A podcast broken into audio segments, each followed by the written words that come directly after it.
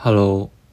好久没有聊纳博科夫系列了，所以今天就来聊一聊纳博科夫的《玛丽》这部小说。《玛丽》呢是纳博科夫在德国柏林流亡的时候写的。他写《玛丽》的时候只有二十六岁，非常非常年轻。呃，虽然《玛丽》呢经常被当作是纳博科夫的处女作来看待，但其实，在《玛丽》之前，纳博科夫就已经发表过。不少诗歌和短篇小说了，所以其实严格来说，《玛丽》并不是纳博科夫的第一部作品，但《玛丽》呢，确实是纳博科夫的第一部长篇小说作品。呃，不过《玛丽》的篇幅并不长啊，所以大概你说它是一部中篇小说也是可以的。我个人觉得，呃，和纳博科夫的其他长篇小说相比呢，《玛丽》大概是其中读起来最流畅、最一气呵成。呃，也最没有阅读门槛的一部。这很大程度上大概是因为纳博科夫在写作《玛丽》这部作品的时候，他的叙事技巧还没有后来那么成熟老练，所以这个时候的纳博科夫还不是后来那个特别喜欢炫技的纳博科夫。《玛丽》的故事情节呢，从整体上来说非常简单，它的主人公叫做佳宁。佳宁是一个在德国柏林流亡的俄罗斯青年，他当时住在一个全都是俄罗斯流亡者的这样一个公寓里面。他有一个邻居叫做阿尔费奥洛夫。佳宁出于各种原因非常讨厌这个阿尔费奥洛夫。有一天呢，阿尔费奥洛夫就跟佳宁说，说自己的妻子马上要从俄罗斯来柏林和自己团聚了，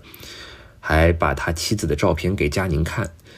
呃，谁知道佳宁看了照片以后呢，就发现阿尔费奥洛夫的妻子正是自己十六岁时青少年时期的初恋玛丽。发现这一点之后，佳宁就被拽入了对初恋、对俄罗斯的回忆当中。他在回忆当中一点点的去复原自己和玛丽从相识、相恋，直到最后分手的点点滴滴。佳宁呢，他也不知道为什么就莫名其妙的相信，虽然已经这么多年没见了，但玛丽现在一定还深爱着自己，而不是阿尔菲奥洛夫。所以呢，他就打算把阿尔菲奥洛夫给灌醉，然后代替阿尔菲奥洛夫去火车站接玛丽。在接到玛丽以后呢，他就打算和玛丽私奔，远走高飞。至于这个计划最后有没有成功？我就不打算剧透了。其实我想，如果你读《玛丽》这个小说的话，你在一开始大概多多少少都能猜到这个剧情的走向。呃，但纳博科夫其实直到小说的最后两页才揭晓这个谜底。呃，我觉得这种猜测和期待是给我自己带来了很多阅读上的享受的，所以我不想在这里剧透，因为因为那样会破坏你的阅读体验，特别是如果你没有读过《玛丽》这个小说的话。整部小说它的情节上没有任何弯弯绕的地方，它大部分的内容都是围绕佳宁对初恋情人玛丽的回忆展开的。呃，当然，它的叙事并不是特别简单的那种叙事啊，因为呃，在这个小说当中呢，佳宁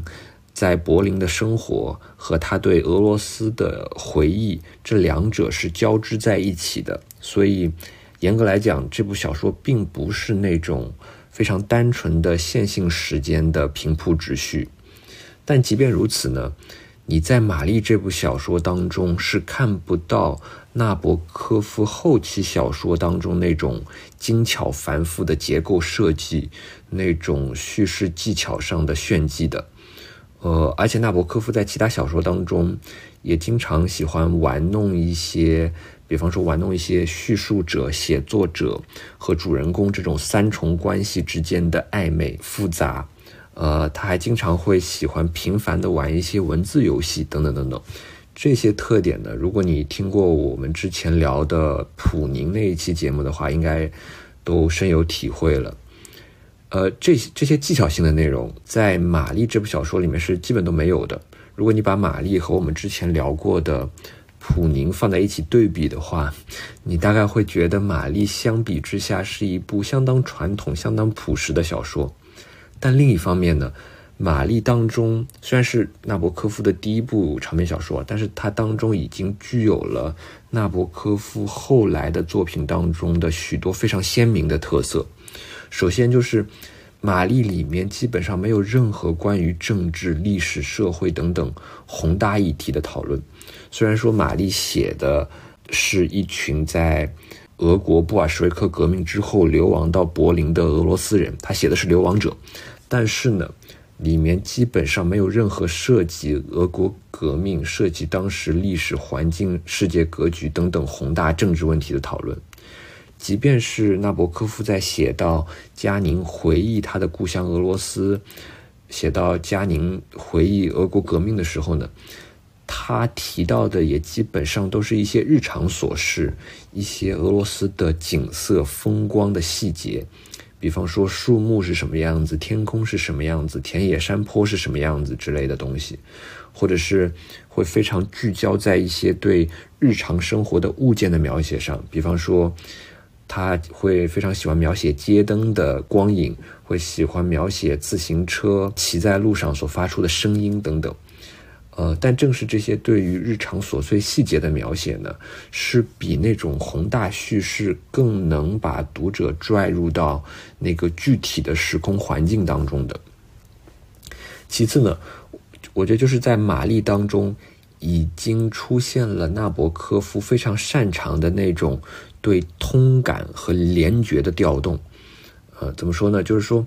纳博科夫会非常细致、非常准确的去描写书中人物的感知觉体验。比方说，纳博科夫在描写一个场景的时候，他不会光去描写这个场景在视觉上看上去是什么样子，在视觉里是如何呈现的，他还要去描写其他的感知觉体验。比方说，他要描写当时的泥土是什么味道。当时的风吹在皮肤上，给你什么样的触觉感受？你的脚踩在地上会发出什么样的声音？等等，他是在一个场景当中试图去调动起你的全部感官知觉，而这些各种各样的感官知觉，好像又以一种非常和谐的方式构成了一种奇特但又非常敏锐的意识感受，而且很神奇的就是。每次在读完纳博科夫的这种联觉通感的描写之后呢，你在现实当中的感官和通感联觉好像也都变得更加敏锐了。你会不自觉的用纳博科夫的那种眼光和笔触去感知你在现实当中所感知到的那些东西。就很像是你在读完纳博科夫之后，好像就戴上了一副具有 AR 功能、具有增强现实功能的眼镜一样。除此之外呢，我想说，玛丽和纳博科夫后来那些更成熟的小说之间的一个最大的共同点，就是他们都在关注呃时间和回忆的这样一个主题。呃，我这期接下来也就想谈一谈。《玛丽》这部小说当中是如何呈现回忆与时间之间的那种复杂关系的？我觉得在日常生活当中呢，我们通常会把回忆，呃，把记忆看作是一种录音、一种录像、一种类似于录音或者录像的东西。就好比说，如果你记住了一段经历，那么你在事后就好像可以不断重复的在脑子里面去播放这段经历，就好像是。播放一段录音或者录像一样，那么这样一来，好像回忆只是一种重复播放，你只需要按下播放键，你就可以欣赏过去的经历是如何在你大脑的这个剧场里面重新上演的。不过，其实只要稍微仔细想一下，就会知道，回忆并不是这么简单。呃，回忆并不是一种录像或者录音，因为回忆当中包含了回忆者他的想象、虚构和篡改等等。而且你在回忆一个过往的事件的时候，你并不一定要按照那个事件本身发展的次序去回忆它。比方说，你可以先回忆这个事情的结局，然后再回忆这个事情的开端。这就使得回忆呢具有了非常复杂的时间结构。那么，回忆所具有的这种独特的主观性特征和时间性特征，也是玛丽的一个非常重要的主题。我们一开始也说了，《玛丽》这部作品呢是围绕佳宁对初恋情人玛丽的回忆展开的，里面有相当大的篇幅都是在描写佳宁是具体怎样重构这些回忆的。啊，那我们就来看一下佳宁是怎样回忆他和玛丽的初次相遇的。根据佳宁的回忆呢。他和玛丽很有可能是在一场在谷仓旁谷仓旁边举行的慈善慈善 慈善音乐会上碰面的。呃，我我下面就来读一段佳宁的回忆啊。这段回忆可能有点长，但是我觉得文字非常美。呃呃，佳宁是这样回忆的：在那个七月的夜晚，佳宁推开了吱嘎作响的铸铁大门，走进了蓝色的暮霭。黄昏时，自行车跑得特别轻松，车胎接触大路边硬土地上的每一个坑洼和凸起处时，都发出一种沙沙声。当他滑行经过昏暗的马厩时，马厩里飘出一股暖气，一声鼻息和马蹄移动时轻微的落地声。再往前，路的两边都是白桦树，在黄昏中静悄悄的，然后。黑色的人流带着欢乐的嗡嗡声，向孤零零地站立在那儿的谷仓迤逦而去。很多人都来了，后面满是村妇村妇，中间是住别墅的人，前面坐着医院里的二十几号病人，坐在白凳子上，他们一声不响，愁眉不展，圆圆的头上片片秃块使剃得很光的青灰色头皮斑斑驳驳。装饰着冷冷杉枝的墙上，各处都有裂痕，裂痕中露出夜晚的星空和农村少年的黑色身影。从彼得堡来的唱歌剧的男低音歌手是个马脸瘦子，他带着很强的共鸣音唱了起来。乡村小学的合唱队按音叉轻轻敲动的旋律，一起唱起了副歌。在一片炙热炫目的黄色灯光中。在闪闪发光的一切和流行音乐声中，在这巨大拥挤的谷仓里的所有脑袋和肩膀之中，佳宁只看得见一样东西。他看着前面一绺扎着黑蝴蝶结的棕色长发，蝴蝶结的边已经有点磨损了。佳宁的眼睛爱抚着她鬓角旁那平滑的深色头发上一层少女特有的光泽。每当少女侧过脸对坐在她旁边的女孩微笑着投去迅速的一瞥时，佳宁还可以看见她红扑扑的脸颊、亮闪闪的达达式的眼睛的一角，和她笑的时候一张一缩的鼻孔的优美曲线。呃，就先读到这里。哎，感觉这是我读的有点太差了，就是完全没有体现出这个文字上面的美。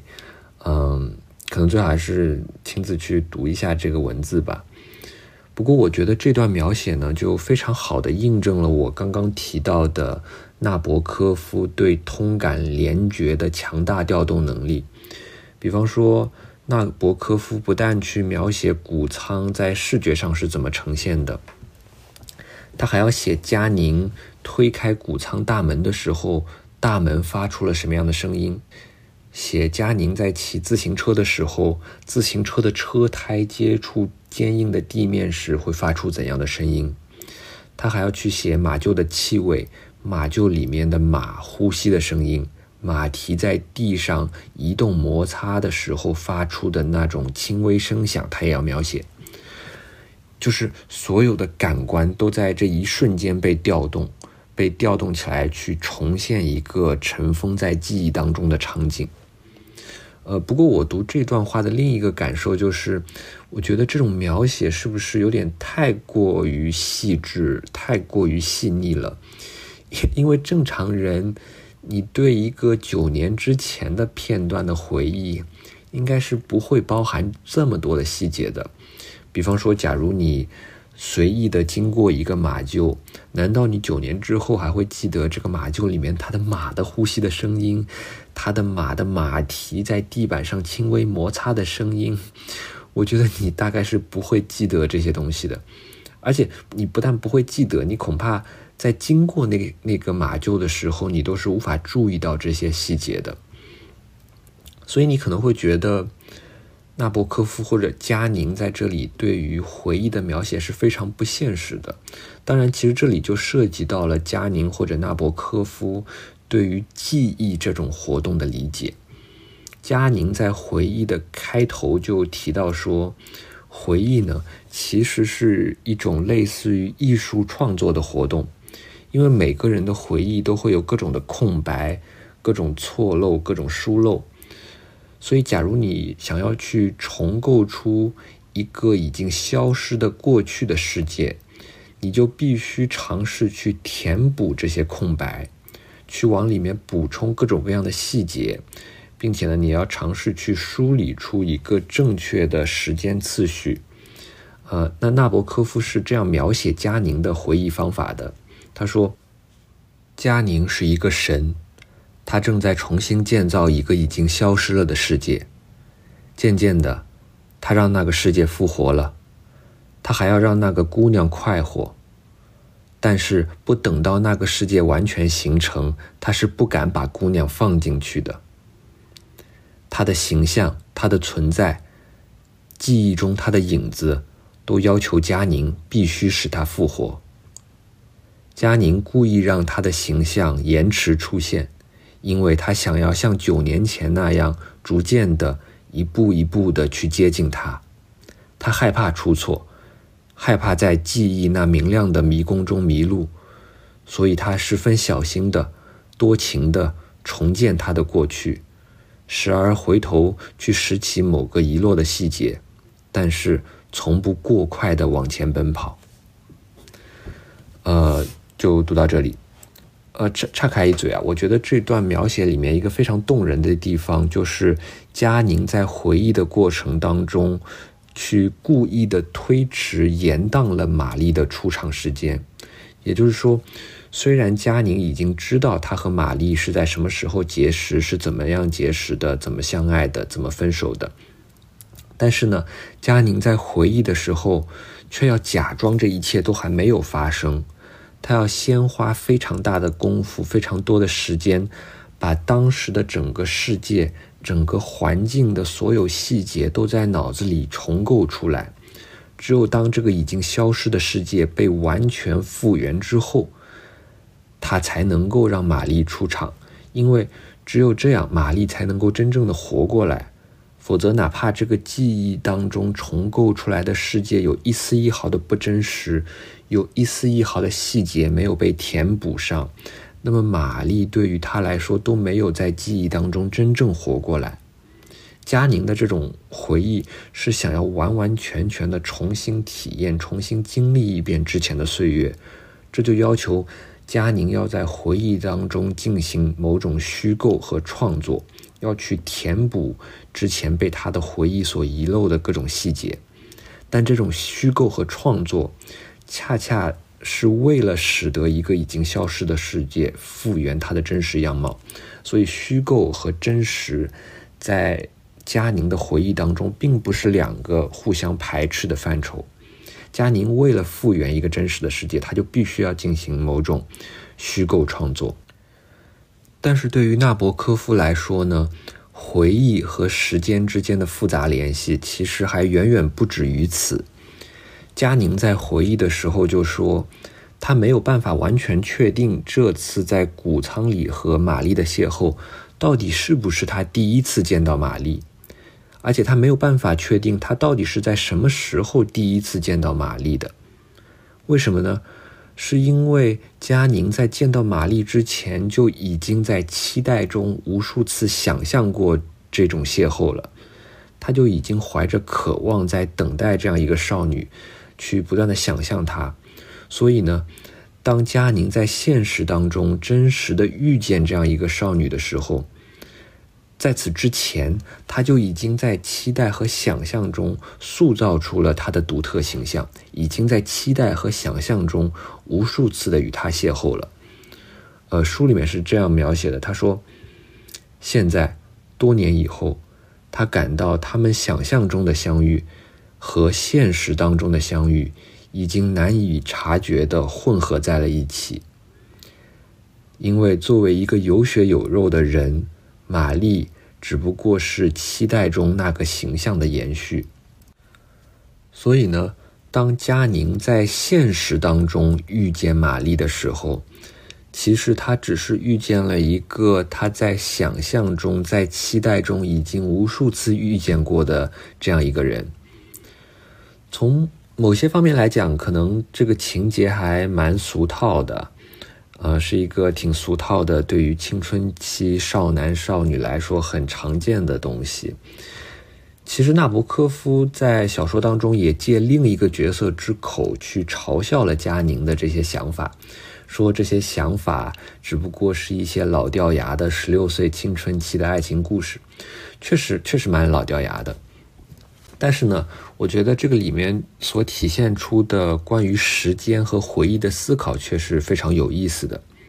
因为佳宁在现实当中遇见玛丽之前，已经无数次想象过、期待过这种邂逅，所以当他在现实当中见到玛丽的时候，就好像已经不是第一次见到了，好像现实当中的初次相逢，只是想象当中已经发生的无次、无数次会面的一种延续。呃，其实就很像是《红楼梦》里面宝玉第一次看见黛玉的时候，宝玉脱口而出就说：“这个妹妹我见过。”呃，当然，《红楼梦》当中对此的解释是说，宝玉和黛玉他们前世是相识的。那宝玉是神瑛侍者，黛玉是绛珠仙子，所以他们前世是认识的。所以当他们今生再一次认识的时候，宝玉就有一种似曾相识的感觉。但是呢，对于纳博科夫来说，这种初相逢已是旧相识的感觉，呃，并不需要诉诸于。什么前世今生来解释？其实这种初相逢已已是旧相识的感受，它是来自于想象、期待和当下感知体验的紧密交织。呃，很多时候我们第一次经历一件事情的时候，就已经是好像是一种回忆了，因为我们在现实的经历这件事情之前，就已经无数次的在想象和期待中经历过这件事了。所以这里发生了一种视角的转换，也就是说，曾经期待着玛丽的佳宁，曾经想象着和玛丽会面的佳宁，以及在现实当中真的遇见了玛丽的佳宁，这两者的视角在这一刻发生了某种转换和融合，就好像现实当中的邂逅只不过是想象当中的邂逅的一种自然的延续。不过接下来呢，呃，小说当中，呃，或者说回忆当中，还紧接着发生了另一种完全不同的视角的转换和融合。佳宁就继续回忆到，他回忆到，当他从同学那里打听到这个女孩的名字叫做玛丽的时候，他产生了一种非常熟悉的感觉。他是这样描写自己的感受的：当他从同一个同学处得知她叫玛丽时。他竟然一点也不觉得惊奇，就好像他事先已经知道了一样。对他来说，这个小小的、简单的名字上带有了新的声音和一层迷人的意义。玛丽，佳宁轻声说道：“玛丽。”他深深吸一口气，屏住呼吸，倾听着自己心脏的跳动。这时大约是凌晨三点钟。火车不开，因此房子似乎也静止不动了。这段话里面发生了一个非常奇妙的平滑的视角转换，因为前半段话呢写的是九年前的回忆，但是呢后半段话突然转换到了九年后现实当中的佳宁。此刻，佳宁正躺在。柏林的流亡者公寓的床上，同样的，在这段话里面，佳宁叫了两次玛丽的名字，就好像第一声玛丽是佳宁九年前在俄罗斯的谷仓旁边叫出来的，但是呢，刹那间第二声玛丽却似乎经过了时空的隧道，在九年后的德国柏林的流亡者公寓里面被叫了出来。所以这个九年前的视角和九年后的视角，在这一段话里边也发生了一种非常奇特的转换和融合。所以我们看到，在回忆当中，好像可以同时包含三个不同的视角。这三个视角分别是：呃，与玛丽见面之前的那个在不断想象着、期待着这样一次邂逅的佳宁，这是第一个视角。第二个视角是在现实当中见到了玛丽的佳宁，这是第二个视角，以及九年之后在德国柏林的流亡者公寓里回忆着这次邂逅的佳宁，这是第三个视角。这三个视角同时出现在佳宁的回忆当中的时候，就产生出了一种非常美妙的时空融合的效果，就好像。佳宁第一次见到玛丽的时候，就已经不是第一次见到他了，因为一方面呢，他已经无数次的在期待、在想象中经历过这次邂逅了，但另一方面呢，在他第一次在现实当中见到玛丽的时候，他就已经具有了一种来自九年之后的回忆的回溯性的视角。也就是说，在他初遇玛丽的时候，他就已经是在把这次初遇当做是一个发生在过去的事件进行回忆了。也就是说，他好像在见到玛丽的那一刻，他就把自己的视角抛到了未来九年之后，然后从九年之后的那个视角回望此刻自己的这次邂逅。所以，这种三个视角的融合和转换，就产生出了一种非常恍惚的时间效果，就好像他在第一次经历的事这件事情的时候，就已经开始在回忆这件事情了。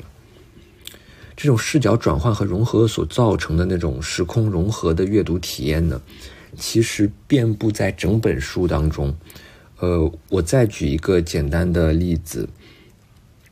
比方说，我们从佳宁的回忆当中得知，后来呢，佳宁与玛丽分手了。分手之后，他们曾经还在火车上偶遇过一次。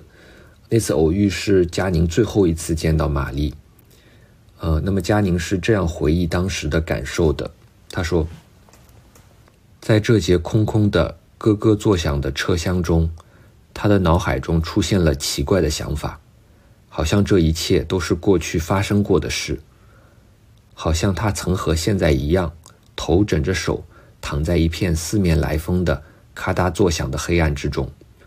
而这同样的烟气缭绕的落日景象，也曾气象万千的在车窗前扫过。他再也没有见到玛丽。呃，读完了。那么，当佳宁和玛丽最后一次见面的时候。这次见面其实也同时包含了三个不同的视角。第一个视角呢，就是此刻正在与玛丽见面的那个佳宁的视角；另一个视角是站在未来回忆此刻的那个佳宁的视角。所以佳宁才会觉得好像这一切都是已过去已经发生过的。但是如果你去读一下这个这一段的上下文，你就会发现，其实还有第三个视角，也就是佳宁在这个最后一次遇见玛丽之前，他就已已经一遍遍的在期待中想象过他和玛丽的最后一次碰面。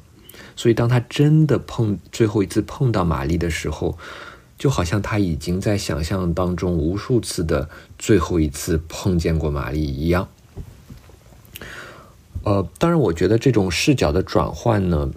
在我们的日常生活当中也很常见。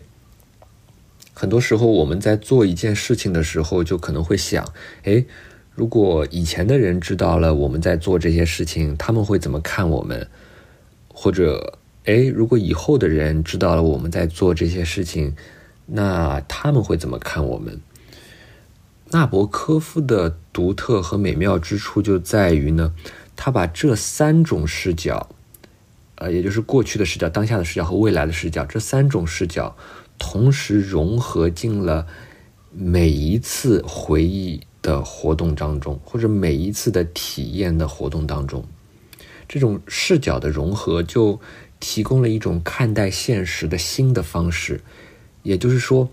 我们对现实的每一次经历当中，都可以同时包含三种互相交织的元素。也就是说，首先，我在当下体验着这个经历，但是呢，过去的我也在期待中想象着这个经历。最后，未来的我，他可以在回忆中回望这次经历。当这三者交融在一起的时候，我们的生命体验好像就具有了一种很独特的时间上的厚度，而不仅仅是。薄薄的一层，所以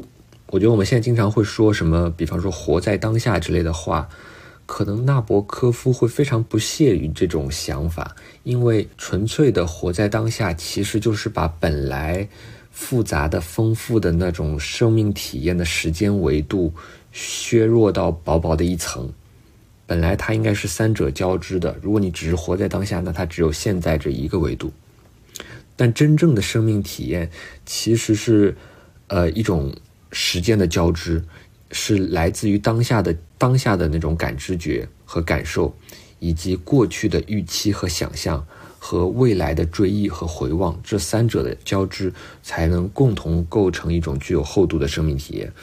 呃，所以王羲之在《兰亭集集序》里面就说嘛，就说后之视今，亦犹今之视昔。就是说，以后看现在，就像现在看过去一样。当然，你反过来说也成立啊，就是昔之视今，亦犹今之视后。以前看现在，就和现在看以后一样。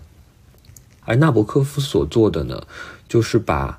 后、今、昔、以后、现在、过往这三种时间维度，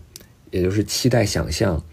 体验、感知和追忆、回溯这三种意识活动。同时容纳到一个场景当中，而这种融合就给读者一种非常丰富、非常奇妙的审美体验。嗯，这些大概就是我今天关于玛丽想要聊的内容。呃呃，对了，就是我刚刚可能没有说，玛丽这个小说的俄文原名其实不叫玛丽，呃，其实是叫做马申卡。只是后来在翻译成英译本的时候，才把马声卡对应成了玛丽。还有就是玛丽的原型呢，其实是纳博科夫自己的初恋情人，他在十六岁的青少年时期的初恋情人。纳博科夫在《说吧记忆》这个书里面，把把这个初恋情人叫做塔玛拉。然后纳博科夫在《玛丽》这本书的英译前言当中也说，他说：“佳宁的玛丽。”和我的塔玛拉是孪生姐妹，当然这个不是说玛丽和塔玛拉真的是孪生姐妹啊，只是说佳宁的玛丽其实有很多塔玛拉的影子。不过塔玛拉的真名并不是塔玛拉，她的真名是 Valentina。嗯，如果你对纳博科夫本人的这段回忆感兴趣的话，可以去看一下《说吧记忆》的最后一章。不过，不过纳博科夫，因为他后来和塔玛拉并和瓦伦蒂娜并没有见过，所以他自己也不知道瓦伦蒂娜后来的生活是什么样的。但是现在有些学者他考证出了瓦伦蒂娜和纳博科夫分开之后，以及在俄国革命之后他的生活经历，他的一生是怎么过的。如果你对瓦伦蒂娜的一生感兴趣的话，可以谷歌一下，应当有很多的介绍。这里就不聊了。关于玛丽呢，就先聊到这里。下一期的话，因为我很久没有聊理论了，所以下一期应该会聊一次理论。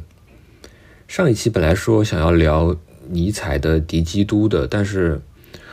后来我想想还是算了。我应该不会聊《敌基督》，因为我自己对《敌基督》里面说的很多东西也没有特别确定的看法和态度。如果要聊的话，我可能也只是复读尼采自己的说法。但是我觉得复读的话好像也没什么意思，复读还不如不聊呢。呃，所以下一次应该会选一个别的。